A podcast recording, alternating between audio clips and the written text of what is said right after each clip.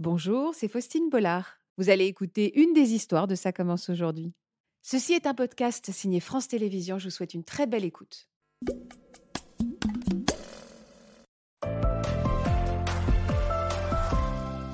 Bonjour Jean-Marc.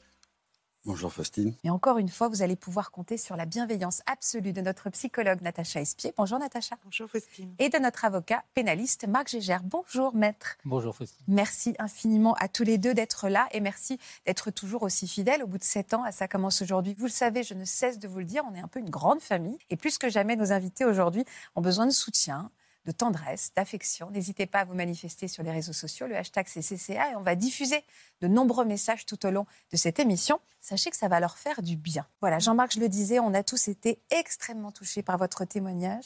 Votre histoire, c'est l'histoire d'un papa qui se bat pour sa fille. La prunelle de vos yeux, depuis ce grave accident, c'était l'été dernier. Euh, comment va Jade aujourd'hui? Donc Jade euh, est en vie, ce qui est en soi un miracle parce que ce n'était pas prévu suite après l'accident. Elle a retrouvé toute sa conscience, toute sa mémoire. Aujourd'hui, donc, les, euh, les, combats, les challenges qu'elle a à passer, c'est de récupérer la, mobilité sur la, toute la partie droite qui est paralysée pour le moment et qui se réveille petit à petit, de retrouver l'usage de la parole, de retrouver l'audition. Elle a le bras gauche qui bouge mais qui tremble, donc de récupérer, je dirais, plus de stabilité à gauche. Voilà où on en est. D'accord. Voilà. Mais elle, est, euh, elle a un moral qui tire tout le monde et même ceux qui la visitent, moi le premier, mais aussi ses amis, vers le haut. Et vous, et vous, comment ça va, Jean-Marc? Je, suis, euh, je me cale énormément sur le moral de, ma fille, avec un petit décalage vers le bas, parce que c'est très douloureux de partir chaque jour et, de fermer la porte pour la laisser dans un endroit où elle ne devrait pas être aujourd'hui. Donc c'est toujours difficile euh, de partir. Mais ça va, ça va. Ça va mieux qu'il y a quelques mois. Alors on va découvrir un, un joli portrait de votre fille. Vous allez nous raconter ce qui s'est passé ce jour-là, mais d'abord, donc, voilà euh, l'occasion de découvrir cette jeune femme pleine de vie, très rayonnante, qui a des rêves plein la tête et qui s'apprêtait euh, à réaliser un grand projet. C'est vous qui nous parlez de votre fille et qui vous nous en parlez si bien. Cette vidéo a été tournée en février 2020 Ma fille Jade venait juste de fêter ses 20 ans. Ce jour-là, elle apprenait qu'elle avait été acceptée dans une université Hong Kong pour poursuivre ses études. Nous étions vraiment tous très heureux et tellement fiers d'elle. C'est un merveilleux projet euh, qu'elle concrétisait. Jade a toujours été une jeune femme, souriante, pétillante et infiniment douée. Curieuse et touche à tout euh, depuis son plus jeune âge, Jade avait de multiples passions à commencer par la lecture, le piano, la danse et surtout le hip-hop discipline où elle excellait lors des championnats. Sur son scooter, elle jouissait d'une grande liberté et, grande fan de musique, elle adorait mixer lors de soirées avec ses amis. Passionnée par les requins, elle adorait plonger avec eux et elle a d'ailleurs participé à des expériences scientifiques au Mexique pour les protéger. Pour tous ceux qui la connaissent, Jade est un véritable rayon de soleil, toujours en train de rire aux éclats et toujours prête à rendre service à ses amis. Son rire, sa voix, son sourire, c'est sa signature. Jade est un être solaire qui mérite de réaliser ses rêves et de redevenir la jeune femme qu'elle était. Je vous regarde droit dans les yeux pour vous insuffler du courage et de la force. Parce que là, l'écran est énorme et c'est. Elle est toujours un rayon de soleil, votre fils, malgré cette situation. Toujours, toujours. Toujours. Mmh. Pourquoi vous êtes là aujourd'hui, Jean-Marc? Expliquez-moi. Pourquoi c'est important pour vous d'être là? C'est très très important parce que euh, cette histoire n'a pas du tout été, euh, je dirais, couverte lors de l'accident pendant des mois et des mois, et n'a pas dû, euh, lors du procès qui a été reporté en 15 juin, la juge a immédiatement évalué que l'enquête était embryonnaire. Donc cette, enquête en fait n'a pas été menée. À titre d'exemple, hein, L'accident a été filmé par l'un des passagers, par le passager, et la, vidéo n'a même pas été visionnée par ni la gendarmerie ni la justice. Et donc c'est comme si c'était rien passé. Et, euh, aujourd'hui, on n'a pas les bonnes personnes qui sont interpellées, on n'a pas du tout l'enquête euh, que ça mérite, et euh, on détruit la vie d'une personne et de, de, toute une famille et d'amis dans une impunité totale. Donc je suis là en son nom Donc l'aspect judiciaire, évidemment, on va en reparler avec Marc. Vous êtes là également pour chercher éventuellement des témoins de cet accident. Tout à fait. Dans un premier temps, j'aimerais que vous me, vous me racontiez cet accident au rythme que vous voulez. Oui. C'était le... Le 5 août 2022. Donc on allait à la plage du Souffleur à Port-Louis en Guadeloupe. Et on, était, on a mangé vers 14 heures. Et on était entre un bar et, je dirais, une station, donc une base nautique. Et comme on avait déjà fait une ou deux fois du jet ski, euh, j'ai demandé à Jade si elle voulait faire une sortie, donc ce qu'elle voulait faire, ce qu'on avait déjà fait. Donc on a, réglé cette sortie en, argent liquide, sans signer de contrat. Et à l'heure dite, on s'est présenté, et comme ils avaient du retard, euh, on a senti qu'il y avait quand même une accélération dans, les opérations. On a, mis nous-mêmes nos gilets, on s'est installé sur les, sur skis. Le, brief a été extrêmement court. Comment on allume, comment on éteint et comment on tire sur le cordon en cas de, de souci. Vous en aviez déjà fait du jet ski? Oui, mais fait deux fois. Ouais. Et, Jade, elle en avait déjà fait? Oui, on en avait déjà fait. Mais bon, vous avez été saisi par la légèreté de cette préparation, quoi. Alors, sur l'instant même, pas vraiment. C'est après que ça m'est revenu, mais c'est vrai que c'était excessivement rapide et surtout ce qui m'avait gêné, bon après c'est un regret, on ne peut plus revenir dessus, c'est il n'y avait pas du tout d'explication sur comment s'arrêter par rapport au moniteur. Et ça, ça d'habitude, on nous explique comment il faut euh, ralentir ou comment il faut se placer. Mais euh, bon, je me suis dit que ça allait venir après parce qu'il faut d'abord sortir de la zone des 300 mètres, on sort très doucement. Et je savais qu'habituellement on rediscute, mais ça ne s'est pas passé comme ça. À peine on est sorti de la bande des 300 mètres, je dirais qu'il a recadré un petit peu les deux jeunes qui allaient un, peu vite, mais pas. faut rester raisonnable, c'est pas dramatique. Et après, il a tout de suite accéléré et on l'a suivi. Et en fait, on n'a pas eu droit de seconde chance parce que c'est à l'arrêt d'après que l'accident est arrivé immédiatement. C'est-à-dire que le moniteur s'est arrêté en premier. Moi, j'étais derrière proche parce qu'il ne nous avait pas vraiment donné de distance de sécurité. Oui, d'habitude, il y a des dizaines, il faut avoir au moins 15-20 mètres. 50-100 euh. mètres. Ah, 50-100 mètres, vous voyez. Ou des fois, on peut mettre, les uns à côté des autres, ce qui est encore plus sécuritaire. Voilà, ou un fil indienne, mais là, c'est 50 à 100 mètres. Donc là, il nous avait dit, plutôt dit 30 mètres, ce qui est très, très faible comme distance. Donc vous, vous étiez juste derrière le moniteur et Jade était derrière vous. Voilà, exactement. et les et il y avait deux jeunes garçons, c'est ça C'est ça. Sur le même jet ski Sur le même jet ski pour la même excursion. Hein, donc ils faisaient vraiment partie du groupe de sortie. Mais euh, ce qui est fou, c'est qu'on était absolument tout seul. Il n'y avait pas d'autres bateaux, il n'y avait pas d'autres, euh, ni de bateaux bouées, ni d'autres euh, jets. Il n'y avait que nous. Que vous. Et donc Jade s'arrête et à ce moment-là, je me retourne pour lui dire, on va passer un bon moment. Hein. C'est un moment très court, c'est 20 minutes. Et puis là, euh, c'est malheureusement comme des fois on voit dans des films. Je vois le jet des deux jeunes qui arrivent à fond, hein, sans, ralentir. Et donc Jade est à la perpendiculaire. Et en fait, il lui remonte le long de, la jambe et euh, elle-même n'a pas eu le temps de tourner la tête, ce qui est quelque part peut-être mieux. Elle, est percutée de côté, elle est éjectée donc la tête comme un soleil, si vous voulez. La tête en bas à 2,50 m, les jambes en l'air, on imagine, sur 6 mètres de, 6 mètres de longueur. Vous avez tout vu Vous avez tout vu Tout vu, oui. Et puis avec cette sensation horrible que j'ai perdu la moitié de mon corps qui, qui partait en arrière, en fait. Un trou qui est resté quelques jours où je ne sentais plus du tout mon corps. Donc, ça, juste après la stupéfaction, je me suis jeté à l'eau et. Euh, donc, elle avait la tête. Euh, elle avait le gilet, donc la tête dans l'eau, et je l'ai vite retourné pour pas qu'elle se noie.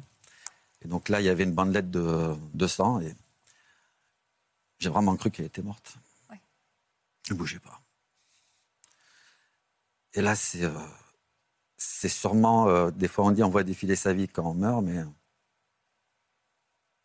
j'ai senti que plus rien ne serait jamais comme avant. Et euh, parce qu'en fait, c'est la première fois qu'on avait une ligne de vie qui était tracée pour plus d'une année. On avait des plans, on avait des projets. Elle avait calé ses, études, à Hong Kong et ensuite un stage dans une entreprise que, je connais et qu'elle aime beaucoup, avec des gens qu'on connaît très bien. Et euh, j'avais calé aussi beaucoup de projets avec ma compagne en Afrique, notamment. Et on sait que cette ligne, elle est détruite.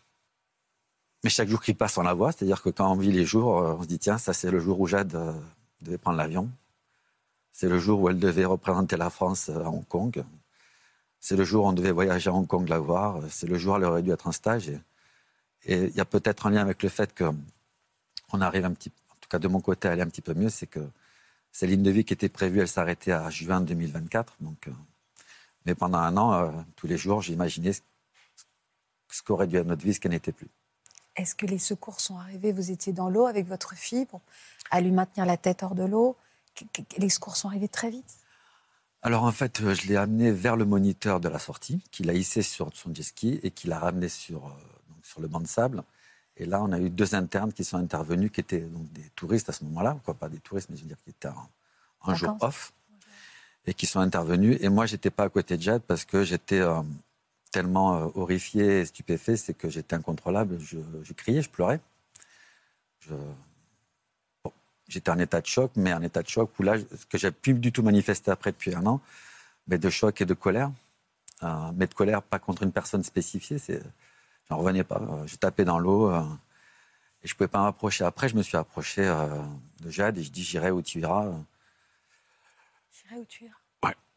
parce que j'avais dit que je serais toujours là pour elle. Donc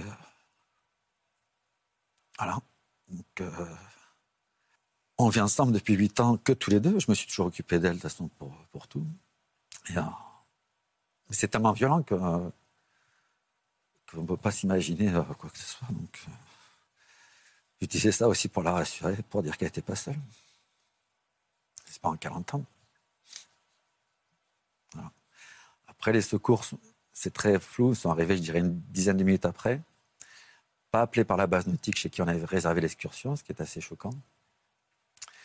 Et après, ça s'est enchaîné avec euh, l'arrivée des gendarmes, l'arrivée de l'hélicoptère. Qu'est-ce qu'on vous a dit? Son pronostic vital était évidemment engagé. Non, non, ils, ont, ils nous ont rien dit spécial. En fait, ils ont fait une technique. euh, alors, je vais essayer de contrôler mes mots que, que je n'aime pas tellement en médecine. C'est, euh, ils nous ont dit on ne sait pas, et en fait, on va tenter un réveil le lendemain.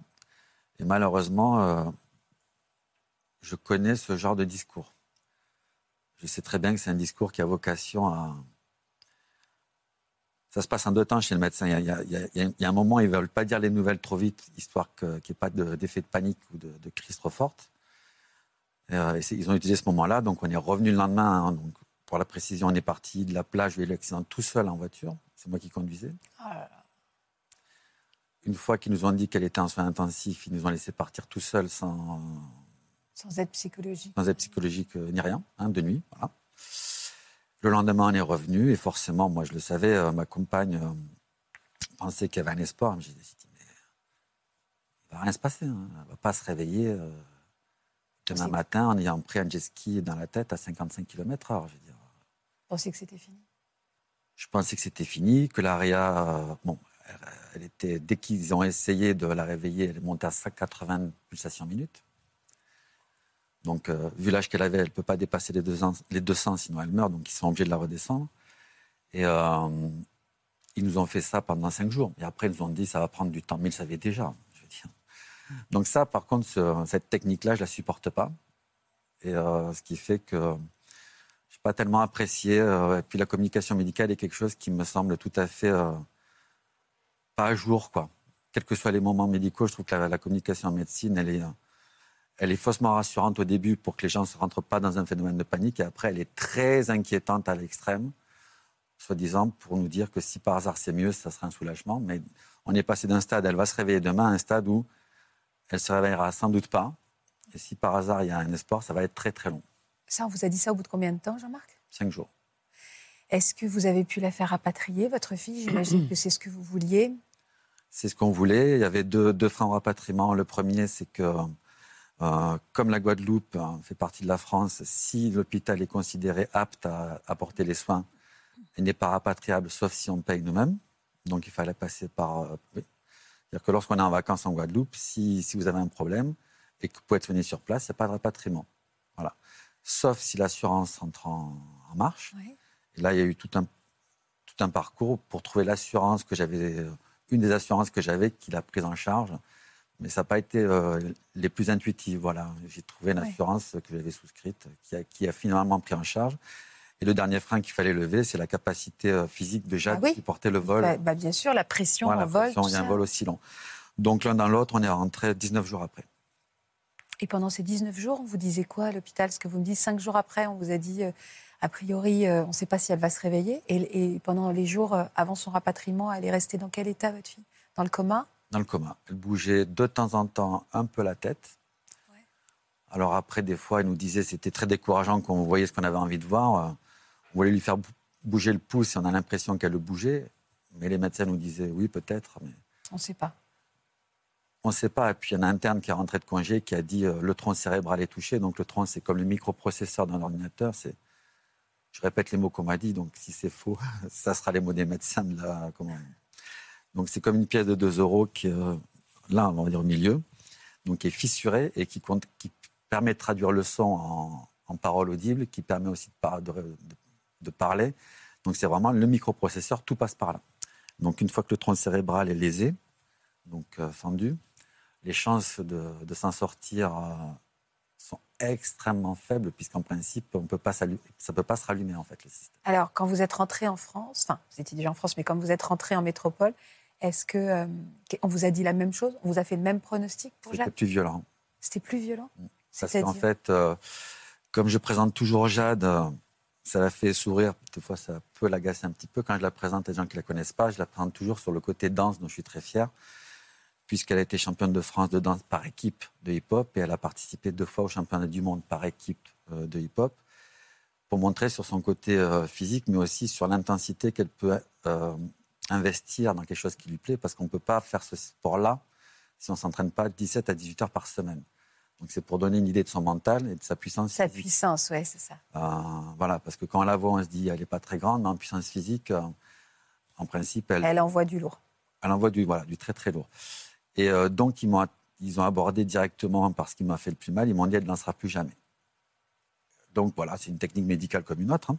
Donc ça, bah, je suis tombé tout de suite par terre euh, de chagrin. Elle n'en sera plus jamais. Elle ne marchera plus jamais. Mais là, il faut bien comprendre les mots que je dis. Hein. C'est plus jamais. C'est ce qu'on vous a dit oui. Mot pour mot Le lendemain de l'arrivée à Bordeaux. Mot pour mot. Elle se réveillera pas. Et si elle sort du coma, elle, euh, elle ouvrira les yeux cinq minutes par jour max. Mais en principe, elle ne devrait pas se réveiller. Quelle perspective on vous a, vous a offert alors? De la débrancher. Et euh, parce qu'en fait, euh, comme il n'y a pas d'euthanasie en France, c'était limite, euh, je dis ça, c'est très ironique, c'est comme si c'était une promotion.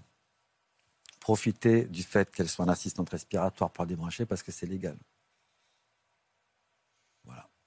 et avec une pression incroyable pour appeler les proches de partout. Mère, compagne, sœur, tante, pour faire pression sur moi, mais pas que, aussi sur euh, la mère euh, de Jade, dont je suis divorcé. Vous avez refusé? Oui, oui, j'ai refusé, tout le monde a refusé. bon, moi, j'ai eu un moment extrêmement choqué, donc après, j'étais aussi hospitalisé. Oui, j'imagine pendant 21 jours parce que je n'avais pas du tout dormi en Guadeloupe. Hein. Pendant 17 jours, j'ai dû dormir deux heures en moyenne par jour, sans bailler ni rien. Donc je pense que c'est mon corps euh, qui a parlé. Et donc on a, refusé. Donc une fois qu'elle était désintubée, ils nous ont demandé de, de rapidement trouver une solution pour la mettre ailleurs, hein, quasiment, hein, puisqu'il fallait, prenait une place de réa qui est quand même des traitements intensifs. Ils n'avaient pas de place sur Bordeaux et ils nous ont proposé un hospice où il fallait que je me relaie avec la mère, de Jade, donc ça, ça, on a refusé. Et grâce à ma sœur, euh, qui est médecin, on a pu être accueillis à l'hôpital de Toulouse à Purpan, où elle était en euh, neurologie. Et euh, au début, ils ne savaient pas du tout ce qu'ils allaient faire, puisque comme elle, était elle sortait à peine du coma, elle était en état végétatif, veut dire qu'ils n'avaient pas d'action spécifique à mener. Il fallait attendre, en fait. Voilà. Elle a fini par retrouver conscience? Alors, elle a retrouvé, alors, pendant un mois, elle, a, elle bougeait, elle ouvrait les yeux de plus en plus longtemps. Elle dépassait, euh, dès le mois de novembre, 4 heures les yeux ouverts. Donc, déjà, on était très contents, très surpris et puis plein d'espoir. Elle rebougeait la tête, alors qu'à un moment, pendant un mois, elle avait régressé, elle bougeait plus du tout la tête. Vous sentiez qu'elle était là quand vous la regardiez avec les yeux ouverts? Vous sentiez qu'elle était là, votre fille?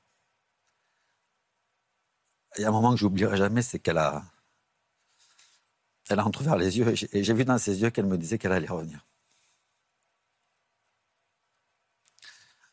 Comme on dit, les yeux, c'est la lampe, c'est la lampe de, l'âme. Et euh, dans ses yeux, j'ai vu qu'elle dit Je vais revenir. C'est peut-être moi qui me suis imaginé, mais j'ai vu ce regard comme ça. Et elle a récupéré sa conscience. Alors, est-ce qu'il y a un signe ou pas? Le 23-24 décembre, avec toute sa mémoire longue, parce que le voyage en Guadeloupe, sa mémoire s'arrêtait euh, avant la Guadeloupe, elle ne sera plus rien du tout. Et trois semaines après, toute la partie Guadeloupe est revenue jusqu'au jet. Par contre, elle n'a pas de souvenir de l'accident parce que la vitesse à laquelle ça s'est passé, il est très vraisemblable qu'elle n'ait même pas vu le, jet. Et donc là, quand on retrouve la mémoire, parce qu'on faisait des, questions et nous, avec la main, elle nous donnait la réponse, on faisait des questions à choix multiples. Là, on sautait de joie. Hein. On était dans, la salle d'hôpital. Moi, je tapais dans le mur de joie, euh, comme un coach sportif. Hein. Elle a déjoué tous les pronostics, votre fille. Hein. Oui, mais le, neurochirurgien sur place. Alors, ça, c'est sans doute arrivé pour d'autres personnes qu'un tronc cérébral touché. En tout cas, pour le service de neurologie où elle était, c'était la première fois qu'ils voyaient ça. Ça ne veut pas dire que c'est jamais arrivé dans le monde, mais moi, l'information que j'ai, c'est que eux, c'était la première fois qu'ils voyaient ça. Parce que le principal trauma, quoi, la principale séquelle d'un trauma crânien, c'est euh, soit par la mémoire, de plus reconnaître ses proches, ou de, être capable d'avoir de, de, de, de capacité de penser. Et la première fois qu'elle a pu communiquer avec vous, euh, au-delà de ces questions à choix multiples, elle vous a dit quoi, votre fille? La première fois, elle a dit euh, Tu n'aurais pas dû, tu aurais pas dû me sauver. Et on le sentait venir au fur et à mesure qu'elle montrait les lettres, parce que c'était sur un lettrier. Voilà. Ça a duré une semaine où euh, elle faisait des gestes euh, comme ça. Et puis, à un moment, elle me prenait la main, je croyais que c'était pour me tenir la main. Elle me prenait la main pour la mettre euh, sous, sa, sous son menton. Donc là, c'est difficile parce qu'on ne sait pas si. Toute la pression qu'on avait subie, on ne sait pas si on a pris la bonne décision. Parce que, comme je dis, hein, personne n'a envie d'être prisonnier de son corps et de voir son avenir euh, quoi, réduit à néant, c'est pas vrai, mais totalement flou, et puis on sait, sans savoir ce qui va se passer, hein, parce que elle peut pas parler, elle n'entend pas. Euh, je veux dire, j'imagine que pour toute personne normale, c'est l'enfer. Vous vous êtes posé la question, Jean-Marc, si vous aviez pris la bonne décision? Oui, oui, en tout cas, c'est oui, parce que euh, on se dit, mais mon Dieu, si ça bouge pas et qu'elle reste dans cet état d'esprit, ça va être très compliqué pour tout le monde. Sait pas du tout où on va. C'est que récemment, mais euh, c'est la vie au jour le jour. Après, maintenant, je comprends ce que ça veut dire. Avant, je comprenais l'idée, mais je comprenais pas ce que ça voulait dire. Maintenant, je comprends. Je comprends pas ce que ça veut dire profiter de l'instant présent. Ça, j'ai toujours pas compris. Je comprends l'idée, mais je sais pas l'appliquer. Mais vivre au jour le jour, maintenant, je comprends. Mais là où Jade a été surprenante, c'est que ça n'a duré, entre guillemets, qu'une semaine. Et ça s'est jamais reproduit. Alors, comment elle a retrouvé l'envie de se battre, votre Jade?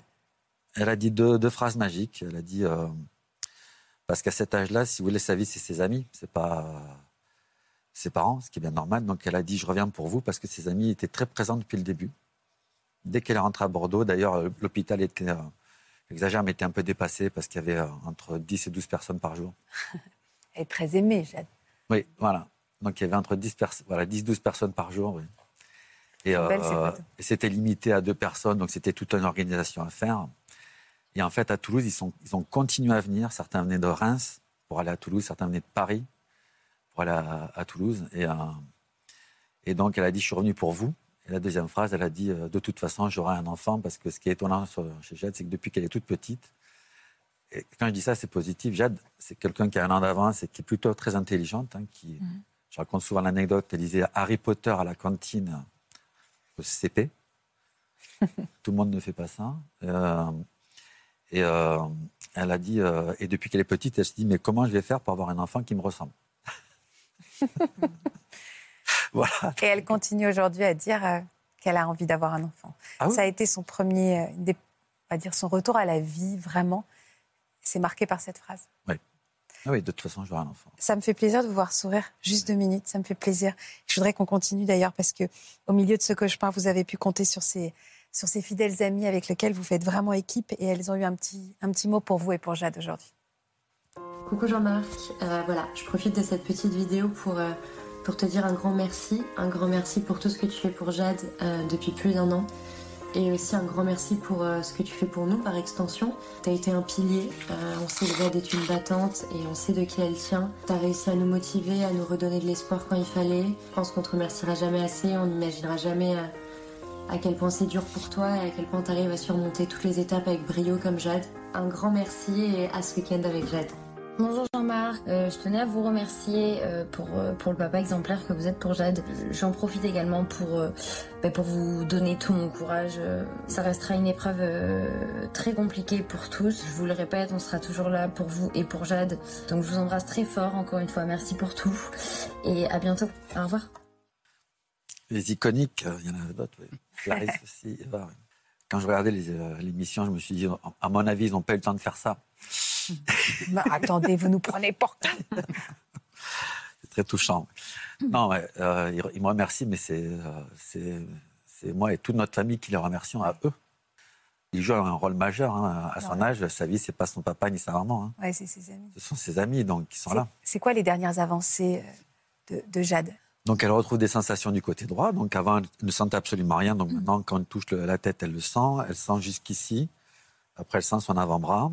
Elle ressent un petit peu ses cuisses, elle peut bouger un tout petit peu le, comme ça, la main pour la reposer. Elle bouge un peu sa jambe. Elle, commence à réentendre des intensités de son, mais qui ne sont pas réellement traduites ou très rarement, ce qui est déjà énorme, hein, puisque c'était donné pour perdu. Elle arrive à dire des mots comme oui ou non, mais ce qui est fou, c'est qu'il faut réaliser que ça redevient comme des bébés. Et d'ailleurs, elle regarde comment les bébés apprennent à, apprennent à parler. Parce que Jade a toujours été autonome, c'est-à-dire que ça ne sert à rien de lui imposer quelque chose faut que ça vienne d'elle. Donc maintenant, elle se renseigne beaucoup pour voir comment les bébés apprennent à parler. Parce qu'il faut maîtriser la respiration. C'est une battante, hein Oui, oui, non, c'est une battante.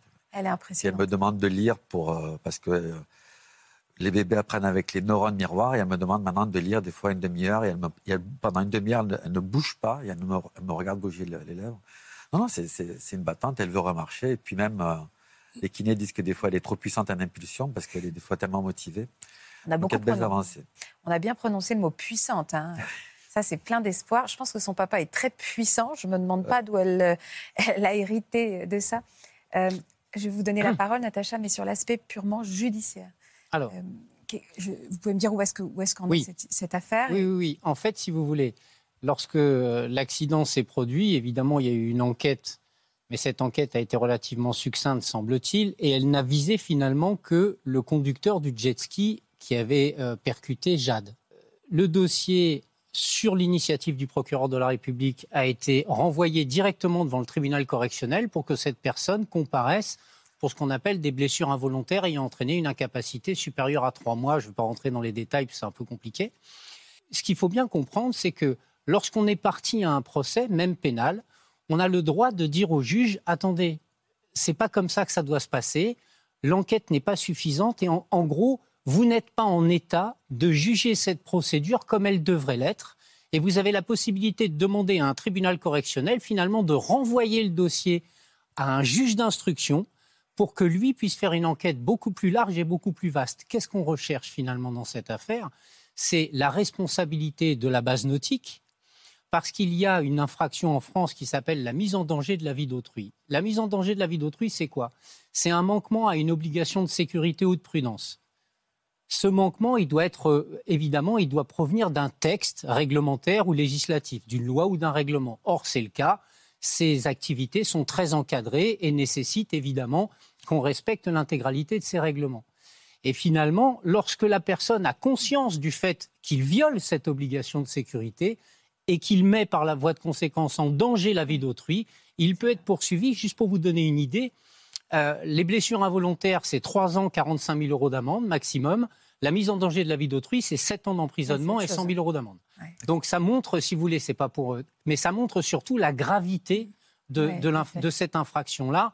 Et il est temps, je pense effectivement, qu'on mette un peu d'ordre dans tous les clubs de jet ski qu'il y a un peu partout euh, en France. Euh, Natacha, juste, on voit bien que la vie de, est en suspens, hein, la vie de Jean-Marc est en... Et c'est arrêté aussi ce, ce 5 août-là. Comment on peut aider ce papa en, en détresse parce qu'il a aussi, euh, il faut qu'il retrouve aussi sa force. Enfin, il l'a, il l'a pas perdu pour sa fille, mais néanmoins, il a aussi une vie à, Bien à continuer. Bien sûr, vous avez raison, Faustine. Bah, c'est là où on se voit, on voit combien les gens sont enfin les proches sont pris dans ce traumatisme-là. Vous décrivez très bien comment vous le ressentez physiquement quand ça arrive. Et je pense que vous mettez vraiment l'accent sur quelque chose qu'on sait. Alors, c'est un terme que j'aime pas, moi, les aidants. Moi, j'ai toujours envie de dire les aimants à la place des aidants. c'est plus joli. Mais euh, on sait aujourd'hui combien l'impact de la maladie ou des blessures des proches sont extrêmement difficiles à vivre, sont extrêmement douloureuses. Voire mettre en danger la santé de ses proches. Et donc, il faut prendre soin de vous. Alors, comment vous aider? Je, sais que vous faites déjà beaucoup de choses, mais je pense que, évidemment, on le disait tout à l'heure, la parole, la parole, ça soigne, la parole, ça apaise, et ça a un vrai rôle thérapeutique. Mmh. Et après, on peut bien sûr mettre en place plein d'autres aides médicamenteuses, parce que parfois, il faut le faire. Il faut prendre soin de vous. Oui, je sais que cette phrase, euh, à mon avis, vous êtes beaucoup oublié et je pense que voilà. Ben, ne serait-ce que pour euh, permettre euh, de poursuivre le combat. Parce que je sais à quel point le désarroi dans le regard d'un enfant lorsqu'on ne peut rien y faire, c'est quelque chose de difficile. Mais en même temps, si vous n'êtes pas là, Jade n'aura pas l'ensemble des éléments qui lui sont nécessaires pour continuer ce combat. Marc en sait quelque chose. Merci infiniment à vous. Je compte sur vous pour la bienveillance, les messages, tout ça. On en a besoin. Ce sont des bâtons qu'on a reçus comme tous les jours. Ça commence aujourd'hui. Merci à vous. À lundi. Voilà, j'espère que ce podcast de Ça commence aujourd'hui vous a plu. Si c'est le cas, n'hésitez pas à vous abonner. Vous pouvez également retrouver l'intégralité de nos émissions sur France.tv.